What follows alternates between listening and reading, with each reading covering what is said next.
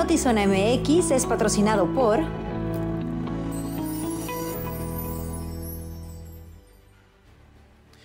Muy buenas tardes, les saluda eh, hoy Uriel Saucedo, quien estoy a cargo del noticiero en ausencia de mis compañeros Luis Eduardo Cantúa y Alejandra Gagiola quienes, bueno, no pudieron estar presentes el día de hoy, pero que mañana estarán aquí sin falta. Mientras tanto, bueno, el día de hoy yo les doy la bienvenida a este espacio informativo. Les agradezco, como siempre, su presencia, su preferencia. Y bueno, vamos a comenzar con la información, porque el día de hoy traemos varia, varia información de lo que ha acontecido en Tijuana y Mexicali, tanto el día de hoy como lo que aconteció, lo más relevante durante el fin de semana. Pero antes de comenzar, les recuerdo este, que si ustedes eh, nos están siguiendo por Facebook o YouTube, también lo puede hacer por nuestras otras redes sociales como es Instagram o es TikTok.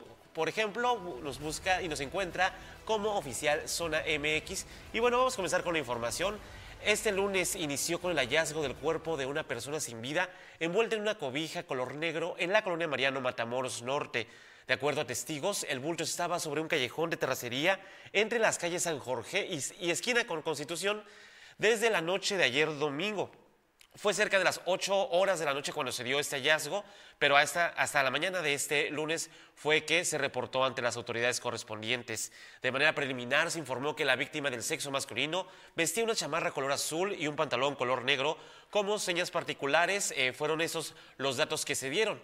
En el lugar, elementos de la Fiscalía General del Estado y la Guardia Nacional resguardaron la escena en espera de servicios periciales. Y bueno, en menos de dos meses, la Policía Municipal de Tijuana reportó cuatro intentos de mula ciega. El más reciente se dio a conocer este día en las inmediaciones de la colonia Zona Río. El dueño del vehículo reportó al 911 que al realizar una revisión en su vehículo localizó un paquete extraño.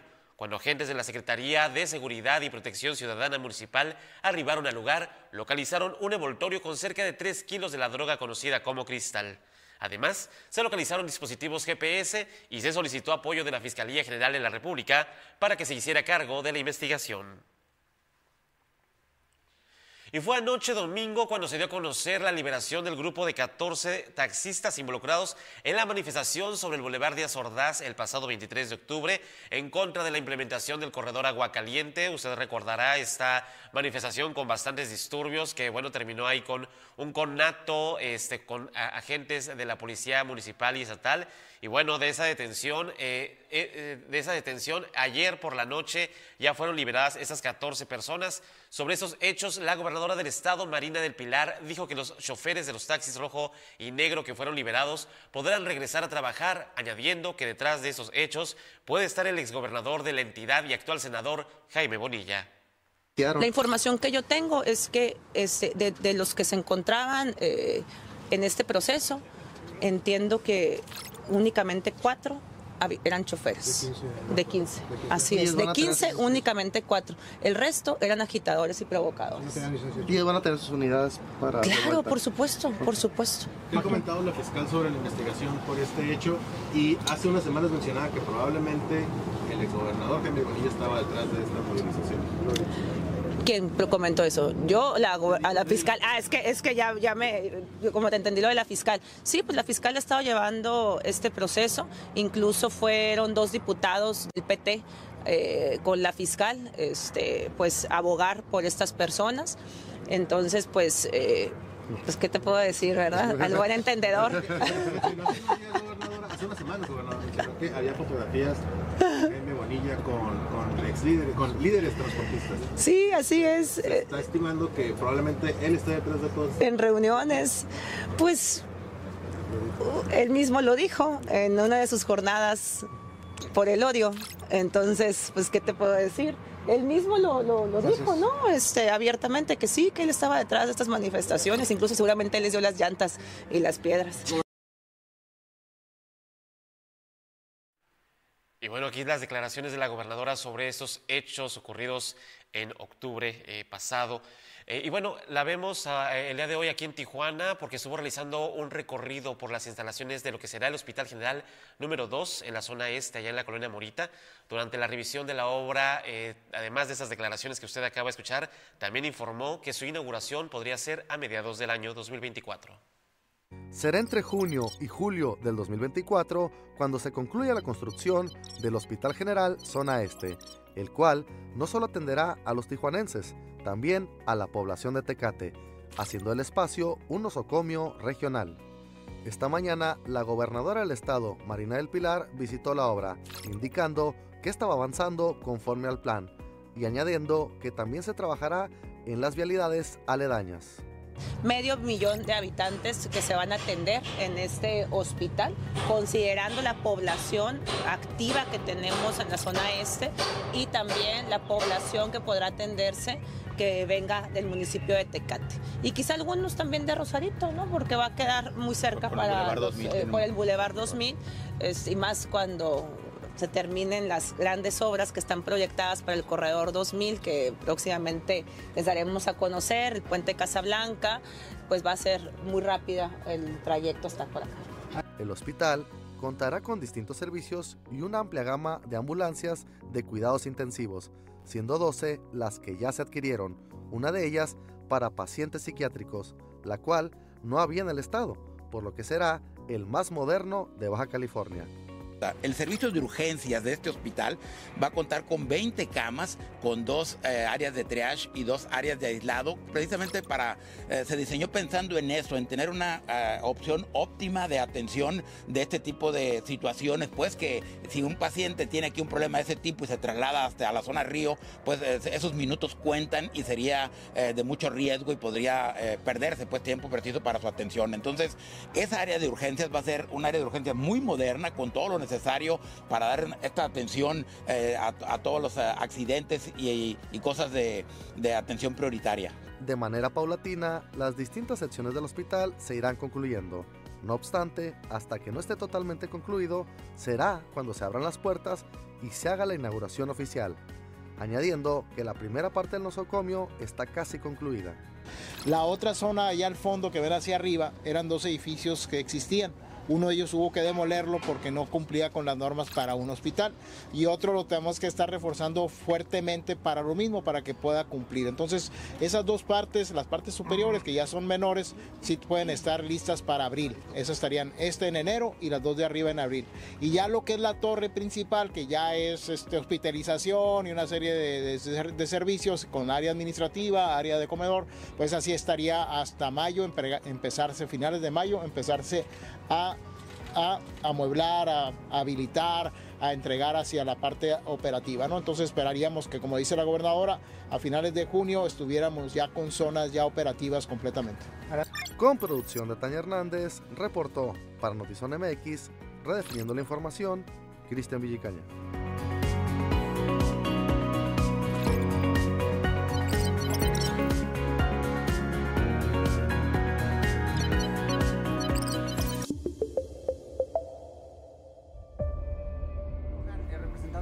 Todo momento.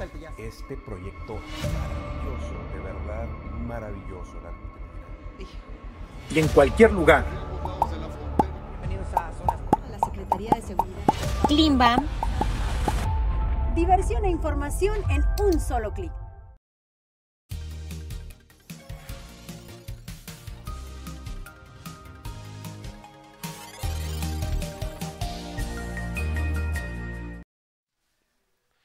Este fin de semana también se dio a conocer que migrantes de diferentes nacionalidades como chinos y colombianos se encuentran realizando un campamento improvisado a la intemperie entre el muro fronterizo que nos divide, eh, que divide Estados Unidos de Tecate y este campamento que se está instalando es en eh, el área de elegido Jacume, allá en el municipio de Tecate. Dicha zona es conocida por ser una de las rutas migrantes más peligrosas en esta región y son, bueno, más peligrosas y de las más transitadas en la frontera, además de estar controlada por el narcotráfico. Elementos de la Guardia Nacional se encuentran en la zona realizando rondines constantes, sin embargo la tarea es complicada debido a que los cruces los realizan en la noche.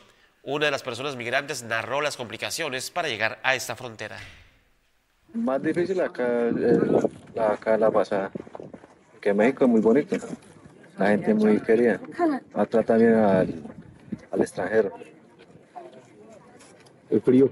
No, está un frío pero impresionante, uf, demasiado. Ustedes evidentemente no están acostumbrados a este frío. No, no estamos acostumbrados a clima caliente, Colombia es caliente. ¿Y cómo le han dicho ahorita? ¿Cómo van, no sé, les han traído cobitas, alimentos? No, nos trajeron eh, sándwich y ya, pero que lo va a que esperar. Tú también estás por el asilo. Sí. ¿Cuál es tu situación? Si pudieras contarnos un poquito, a grandes rasgos, el por qué estás buscando el asilo. Mm, Lo estoy buscando porque tuve para un inconveniente, era conductor de mula y tuve este, como 3, 4, viajaba para Venezuela, soy conductor de Venezuela. Tuve una amenaza y te- me tocó migrar del país, porque no te me. Y fue también ese sábado quien, eh, cuando estuvo aquí de visita la precandidata del Frente Corazón y Fuerza por México, Xochitl Gálvez, quien se comprometió con las personas en contexto de movilidad para respetar su libre tránsito por el, por el país, así como también desa- desarrollar políticas públicas para favorecer a ese sector vulnerable. Eh, la, la- la- la precandidata se encontró de visita aquí en la ciudad de Tijuana, primeramente estuvo en la zona del Chaparral, donde estuvo acompañada de unas 100 personas más o menos, entre militantes de los partidos PRI, PAN y PRD, así como simpatizantes, eh, donde ella, la precandidata presidencial, expresó que actualmente el gobierno no ha hecho esfuerzos suficientes por resolver el tema de la migración, destacando que en Tijuana los albergues se encuentran en hacinamiento como resultado de esto.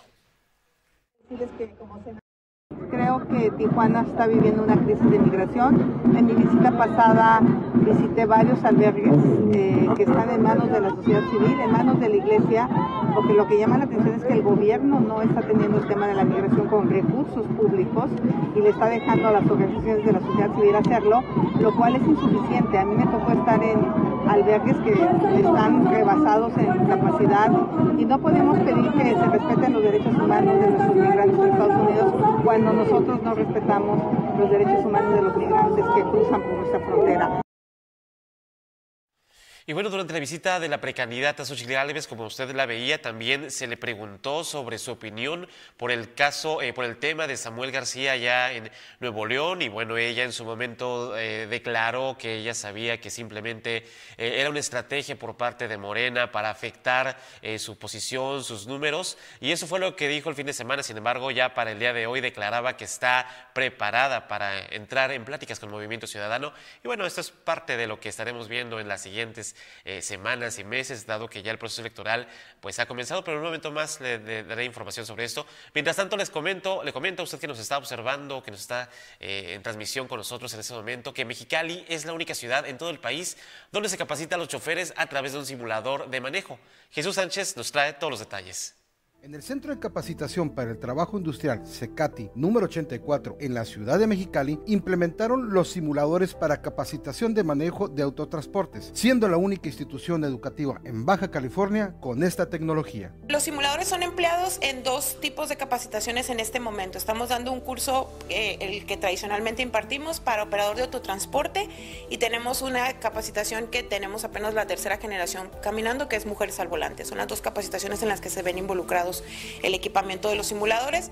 Y en el caso de Mujeres al Volante hay una unidad eh, proporcionada por una empresa privada para que las prácticas se hagan aquí. Y tenemos aparte para autotransporte dos tractocamiones de comodato en que, eh, para efectos de capacitación y como entidad eh, somos la única, la única institución educativa en el estado que cuenta con, con esta tecnología de los dos simuladores para apoyar la capacitación de los muchachos. La directora del Instituto Educativo señaló que al término de la capacitación se obtienen las certificaciones necesarias para la adquisición de las licencias binacionales. Nosotros proporcionamos en ambos casos un documento oficial con validez ante la SEP, tanto en el curso de autotransporte como en el de Mujeres al Volante, y también tenemos la certificación o la autorización como centro evaluador por la Secretaría de Comunicaciones y Transportes, y ellos cuando los muchachos terminan el curso de autotransporte obtienen el diploma de la SEP y también el diploma eh, ante la Secretaría de Comunicaciones que les permite aspirar o adquirir una licencia binacional.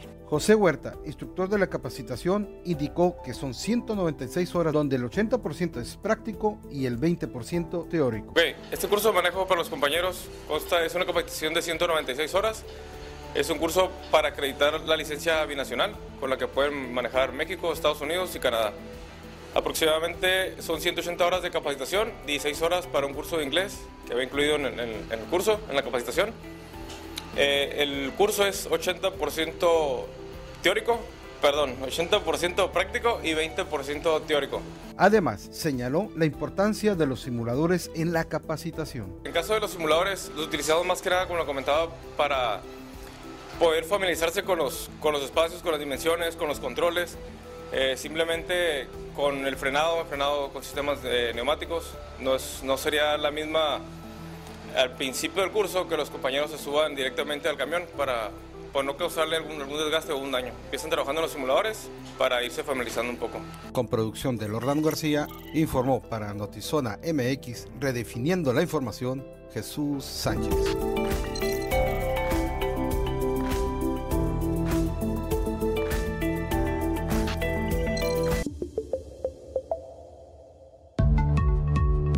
Rehabilitación del Centro Acuático Rosarito en la Unidad Deportiva Andrés Luna. El deporte ha sido vital en este gobierno municipal y uno de los principales espacios utilizado por los rosaritenses para fomentar el deporte requería de mantenimiento urgente en su alberca semiolímpica, chapoteadero, así como la reparación del cuarto de bombas de calor para la alberca. Todo ello se realizó con una inversión de 7.340.000 pesos, todo con recursos propios, gracias a las finanzas sanas de este gobierno. Así cumplimos nuestra promesa de impulsar el deporte a través del mejoramiento de las instalaciones deportivas. Esto es infraestructura que brinda bienestar. Informe 2. Resultados de gobierno. Araceli Brown Figueredo, presidente municipal de Playas de Rosarito.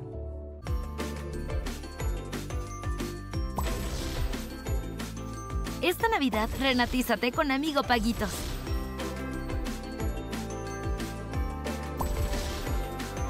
Estrena o regala un amigo kit en paguitos semanales desde 50 pesos. Y domingo 3 de diciembre, o sea, ayer domingo, inició de manera oficial el proceso electoral local ordinario 2023-2024, mismo que finalizará el domingo 2 de junio del siguiente año. El consejero presidente del Instituto Estatal Electoral en Baja California informó que este organismo se prepara para organizar las elecciones más grandes de la historia en la entidad, ya que se, harán, se habrán de elegir un total de 122 cargos de elección popular entre planillas de municipios y fórmulas a diputaciones locales. Asimismo, mencionó que en Baja California se instalarán más de 5 1.240 casillas para recibir a más de 3.140.000 votantes, con el apoyo de 155 supervisores electorales y 1.208 capacitadores asistentes electorales que serán contratados para cumplir con este objetivo. Oiga, y fíjense que aquí en Tijuana se dio a conocer que la Dirección de Inspección y Verificación Municipal informó que en la primera semana de esta campaña, de esta campaña de Navidad Segura, superaron los 30 kilogramos de pirotecnia asegurada en distintos puntos de Tijuana, principalmente en mercados sobre ruedas. Los primeros casos de esta temporada, de, esta, de estos decomisos, se registraron en los mercados sobre ruedas de Villas del Campo y en la colonia El Niño, con poco más de 12 kilogramos de material pirotécnico. También durante recorridos del fin de semana, en el marco de Navidad en Orden, se detectó la venta de pirotecnia en distintos mercados de la ciudad, sumando más de 20 kilogramos de este material, mismo que fue asegurado y trasladado a un polvorín para después ponerse a disposición de la Sedena. Oiga, y pues una de las cosas que más afecta a los perritos precisamente son estos, eh, estos cohetes que se, que se estallan en Navidad y en Año Nuevo, así que si usted tiende a comprarlos, pues piense en ellos, piense en ellos y sobre todo en la contaminación ambiental, porque también el aire se contamina y en la auditiva, ¿no? Entonces, igual, y si sabe que alguien está vendiendo, pues también llame al 911 para que este, ahí avise y que sobre todo los perritos que están indefensos no sufran con estos este, ruidos tan, pues, tan espantosos de los eh, cohetes. Y hablando de perritos, ese sábado se llevó a cabo el evento Croquetón en el que se realizó una colecta de comida para perros y gatos, productos de limpieza, juguetes y cobijas en apoyo a refugios, albergues de mascotas rescatadas de maltrato y situación de calle. En total son ocho agrupaciones las que se beneficiarán de este evento y son ocho y son mil mascotas que recibirán todo el apoyo que se colectó.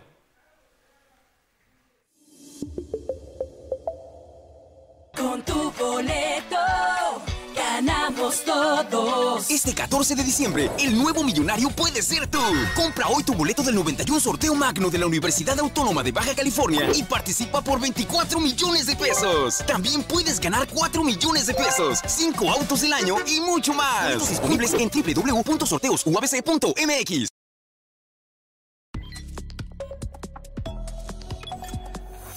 Y el día de hoy se dio a conocer que murió a los 94 años Keta Labat, actriz de la época de oro que participó en películas como Dos tipos de cuidado y Si me viera Don Porfirio. Además, hayan cinco cuerpos abandonados dentro de un auto cerca de la Universidad de Guanajuato. Al menos uno era estudiante. Una de las víctimas fue identificado como por su madre, quien aseguró que era médico, que era un estudiante de medicina que estudiaba la especialidad. Samuel García, quien el sábado iniciaba una licencia para separarse del cargo de gobernador de Nuevo León, pero que anunció que reasumiría funciones, exhibió las presuntas peticiones que le hicieron PRI y PAN en la entidad para que el gobernador interino fuera Javier Navarro Velasco. Y hablando del, eh, del, gobernador del Movimiento Ciudadano, este partido definirá este lunes la ruta a seguir para su candidatura presidencial tras la declinación de su precandidato único a la presidencia, Samuel García.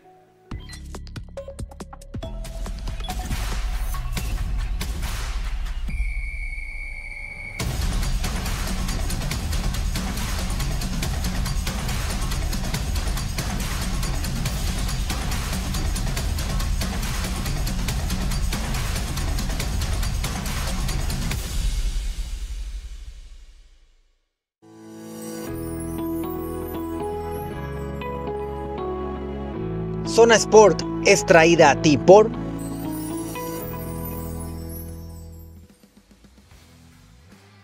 Y bueno, como cada lunes tenemos a Adrián Sarabia con lo mejor de los deportes. Por mi parte, les agradezco su presencia en este breve informativo, en este Notizona MX. Hasta la siguiente ocasión. Adelante con Adrián Sarabia.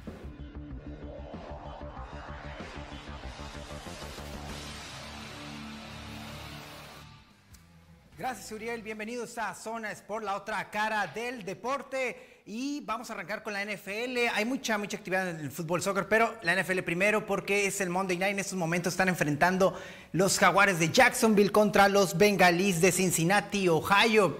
Esto allá en el estadio de Florida de Jacksonville. Y por primera vez se movió un horario en la NFL en el lunes por la noche en el Monday Night Football. Algo dato histórico, la primera vez que pasa en este tradicional Monday Night. Hubo algunas polémicas en la NFL también. Un castigo ahí polémico a los Green Bay Packers. Y eh, la victoria de Chargers, por supuesto. Pues bueno, todo esto es lo que eh, eh, pasó en la NFL. Ya punto ya a punto de eh, cada vez más cerca, mejor dicho, el Super Bowl que será en, febrero en Las Vegas. Y pues vámonos con lo que fue la actividad del fútbol, porque la liguilla ya tiene las semifinales listas y los horarios también. Primero es San Luis contra América, América que venció a León San Luis. Eh, sorpresivamente dejó a un lado, dejó en el camino a los Rayados de Monterrey. Gran fracaso de, de, Monterrey, por cierto. San Luis contra América la ida el miércoles 7 de la noche, hora del Pacífico y eh, Pumas contra Tigres en el Estadio Olímpico Universitario, allá en Ciudad Universitaria.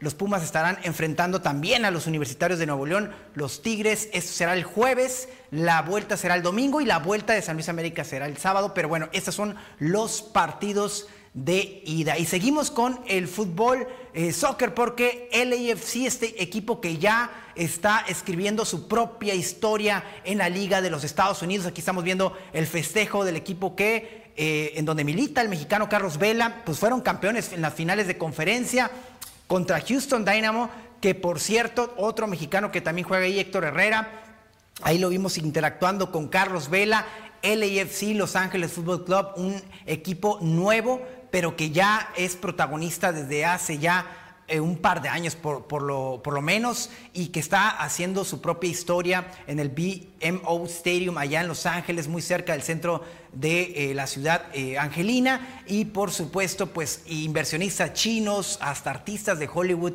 le han entrado a este proyecto de Los Ángeles Football Club, el AFC campeón de conferencia.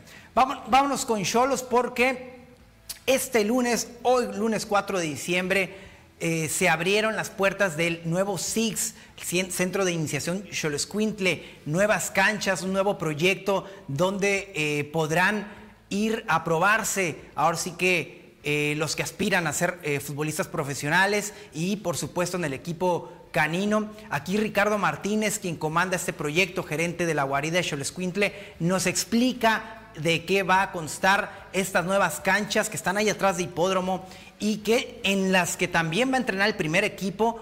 Eh, porque si algo le hace falta al equipo de Cholos son canchas alternas al Estadio Caliente. Solamente hay una anexa al Estadio Caliente que es a un costado del inmueble. Pero en estas canchas del Centro de Iniciación Cholos Quintle la historia será diferente. Aquí nos lo platica Ricardo Martínez. O sea, todo, todo lo que requieres para tener una buena instalación, aquí la vamos a tener, lo mejor. No, bueno, o sea, se está haciendo una inversión bárbara en cuanto a la cancha. La cancha ya no es la misma que estaba antes. Eh, se hizo un poco más ancha y un poco más larga para poder cumplir con los estándares de FIFA. Entonces, no solo van a poder jugar los niños del Six y del Foot 7 y todo, sino ya también fuerzas básicas, la femenil, incluso el primer equipo podrá tener entrenamientos o algún partidito aquí en donde cual si algún niño tiene facultades o sobresale sobre los demás, ya lo podemos seguir encaminando a un profesional, ¿no? a un entrenamiento un poquito ya más este, capacitado, con un profesor diferente, donde, donde realmente nos estén enseñando y dándole las herramientas para poder sobresalir. Pequeñas son minicholos que son de 3 años en adelante, ¿no? o sea, hasta los 17 pueden tener la oportunidad de estar eh, como registrados en el SIX hasta 17 años, ¿no? Y de ahí, tenemos, si siguen queriendo jugar y quieren seguir participar, digo, el FUT, el FUT 7 y el FUT 11 está abierto, entonces la categoría mínima es de 18 años en adelante. Oigan, por cierto, los va a enfrentar, eh, antes de pasar a la siguiente eh, buena noticia, por cierto, de Daniela Sousa, los va a enfrentar eh, en la sub-14 a Chivas. Este jueves la entrada es libre en el Estadio Caliente. Es la final de la sub-14. Cholos contra Chivas en el Estadio Caliente, final sub-14. Creo que las inferiores de Cholos han llegado eh, lejos, han disputado finales. Eh, se habla de muy buenas cosas y lo han demostrado en la cancha. Pues ahí lo tienen la final sub-14, Cholos contra Chivas este jueves. La entrada es libre en el Estadio Caliente. Una excelente noticia para el deporte mexicano es que Daniela Souza, esta eh, campeona mundial de Taekwondo, eh, recientemente campeonó allá en Guadalajara, ya calificó a los Juegos Olímpicos de París 2024. La tijuanense de Taekwondo lo hizo en el Grand Prix de Manchester, Inglaterra, pues ya tiene su boleto asegurado a la justa olímpica de París 2024. Felicidades para ella. Vamos a entrevistarla por segunda vez en la semana y le vamos a presentar esta entrevista el próximo viernes aquí en Zona Sport para que estén atentos con esta entrevista Daniela Sousa, que ya nos ha atendido, eh, incluso después de haber ganado ese campeonato de Guadalajara, el Mundial de Taekwondo, pues ya, ya calificó Sousa a los Juegos Olímpicos de París. Ya nos vamos en Zona Sport, pero les recuerdo que eh, nos pueden seguir en las plataformas de Climbam, donde también vamos a estar transmitiendo totalmente en vivo el programa de la esquina del boxeo, donde vamos a analizar todo lo que fue la pelea de Ryan García, que viene para él, toda esta bronca que tiene con Oscar de la Hoya, que sigue para Canelo Álvarez y es Jaime Munguía, David Benavides, y nos confirmó una entrevista el padre de David Benavides, José Benavides, eh, desde Seattle, Washington, nos va a estar atendiendo. Vamos a tener una charla interesante con él en la esquina del boxeo, 7:15 de la noche, en la esquina del boxeo en Facebook, en las plataformas de Klimbam y también de Zona MX. Ahí los veo a las 7:15 de la noche.